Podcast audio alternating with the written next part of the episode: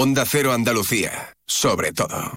En Onda Cero, Noticias de Andalucía. Marcha con.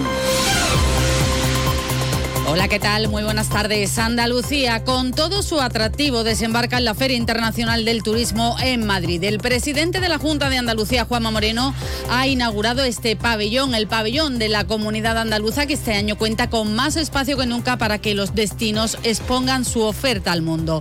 Un día muy señalado en Madrid pero también en Sevilla, donde se, conmemora los 15 años del crimen de Marta del Castillo. La familia se ha vuelto a concentrar reclamando una vez más que se repita el juicio. Noticias de Andalucía. Comenzamos en Madrid, donde ya se celebra FITUR, la Feria Internacional de Turismo. Se ha inaugurado oficialmente esta mañana. Andalucía está presente con un innovador espacio de 6.500 metros de exposición y un escenario de 100 metros donde muestra una oferta más integrada. Allí el presidente Juanma Moreno ha anunciado que se prevé que Andalucía vuelva a batir su récord de turistas en este año 2024, ya que en el escenario más pesimista de la Junta se apunta que se van a superar los 35 millones de viajeros. Incluso en el peor de los escenarios, con las previsiones más pesimistas del panel de expertos, Andalucía superaría los 35 millones de turistas, creciendo en torno a un 35 a un 3,5% y rompiendo de nuevo el techo de visitantes que tenemos en nuestra tierra. Una actividad turística que supuso en 2023 un impacto económico directo e indirecto de 24.800 millones de euros. El reto, el objetivo marcado para este año, el de buscar y conseguir un turismo sostenible.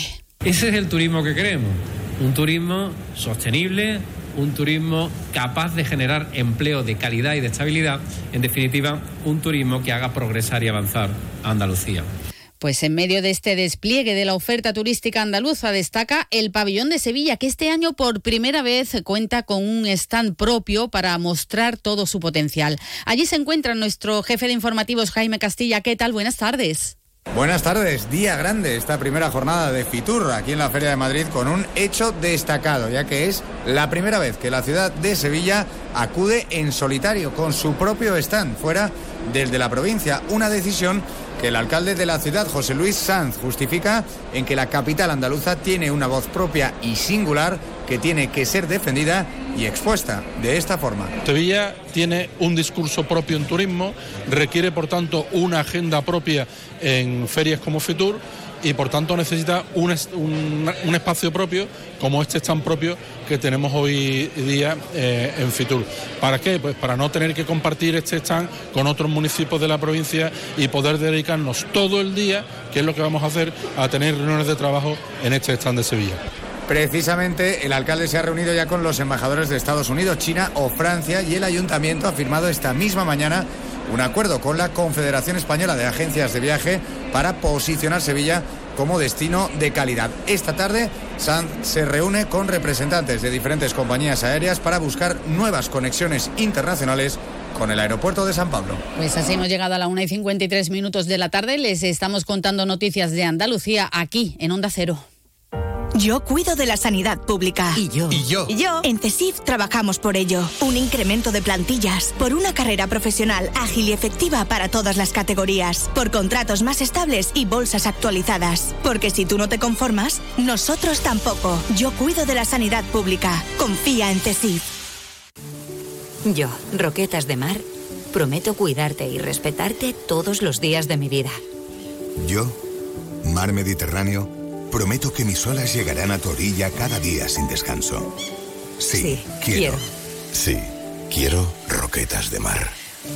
El mar que sueñas. Onda Cero. Noticias de Andalucía.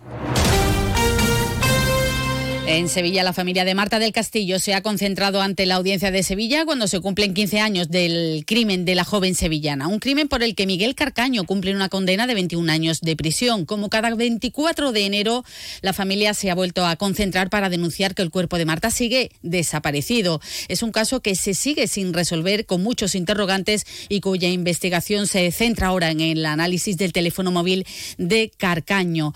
En cualquier caso, la familia sigue pidiendo la repetición del juicio. Escuchamos al abuelo de Marta, José Antonio Casanueva. Si ha habido dos personas que han testificado ante los jueces que habían mentido y eso ha dado lugar a que el juez que llevaba el caso lo hayan equivocado, ¿por qué no se puede repetir ese juicio? Es incomprensible, porque ese juicio es vano, no ha servido para nada, han engañado a los jueces, a los jueces, dicho por los mismos jueces.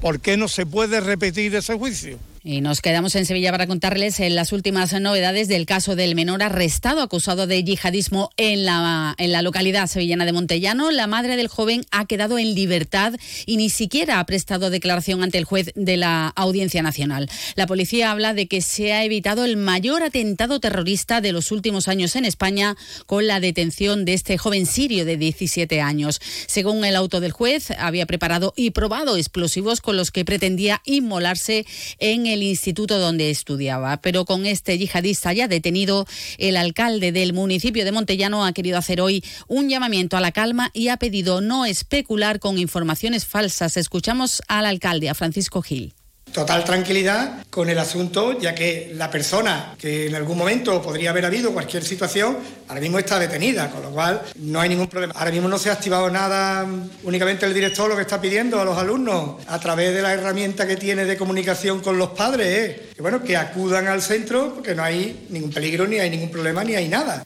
La investigación continúa abierta. Y más de sucesos, la Policía Nacional ha desarticulado en Málaga, en la zona de la Costa del Sol, una red de asaltantes de viviendas de lujo. Se han cometido más de 70 robos y hay seis personas detenidas.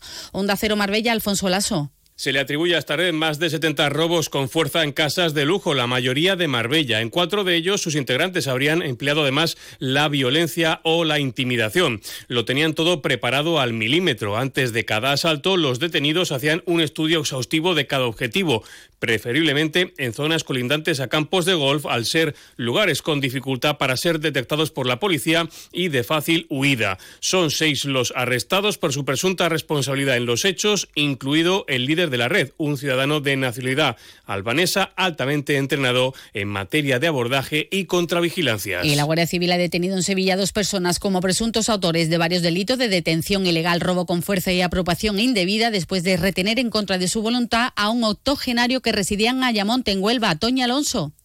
El anciano fue trasladado desde Ayamonte a Sevilla por la joven y su pareja con el supuesto pretexto de cuidarlo tras haber sufrido un accidente doméstico. De esta forma habrían aprovechado la confianza que el anciano había depositado en ellos, logrando hacer uso de las tarjetas bancarias mientras permanecía en una habitación encerrado un mes y medio, en condiciones precarias, recibiendo pocos cuidados de higiene e ingiriendo escasos alimentos diarios. Llegamos así a, las una, a la una y 58 minutos de la tarde. Canasta de bodegas Williams ⁇ Humbert patrocina los titulares. La Junta de Andalucía prepara ya un plan para evitar incendios forestales en Doñana. El plan está dotado de 15 millones de euros, forma parte del pacto con Doñana firmado con el Estado. EMASESA, la empresa municipal de aguas de Sevilla, va a reducir la presión del agua no antes del verano, lo hará entre las 12 de la noche y las 6 de la mañana. El Tribunal Superior de Justicia de Andalucía suelta a un hombre que fue condenado en primera instancia a 11 años y 6 meses de prisión por un delito de agresión sexual a una joven de 20 años. Total de cinco personas han resultado heridas en una colisión múltiple hoy miércoles en la localidad de Marbella. El accidente de tráfico se ha producido en la carretera A355 cuando han chocado seis vehículos, entre ellos un camión, una furgoneta y cuatro coches en el kilómetro 34 frente al parque de bomberos. Luis, comemos en un asiático que a mí me encanta. Uy, que va, que me miran sospechosamente. Y un hindú, que yo llevo tiempo antojado. Es que a mí eso me sienta muy malamente. Mira, pues vamos a ir a uno de aquí de toda la vida que nos pone nuestra copita de canasta. A ver, empezar por ahí, con canasta donde tú quieras. En eso siempre estamos de acuerdo. Canasta. No, ni nada. Disfruta con un consumo responsable. Noticias del mediodía. Pues estamos a punto de alcanzar las 2 de la tarde. Les recordamos que la actualidad de Andalucía vuelve a partir de las 7 y 20 de la tarde aquí a su sintonía de Onda Cero. Ahora lo que toca son noticias de España y del mundo. Que tengan una feliz tarde. Onda Cero. Noticias de Andalucía.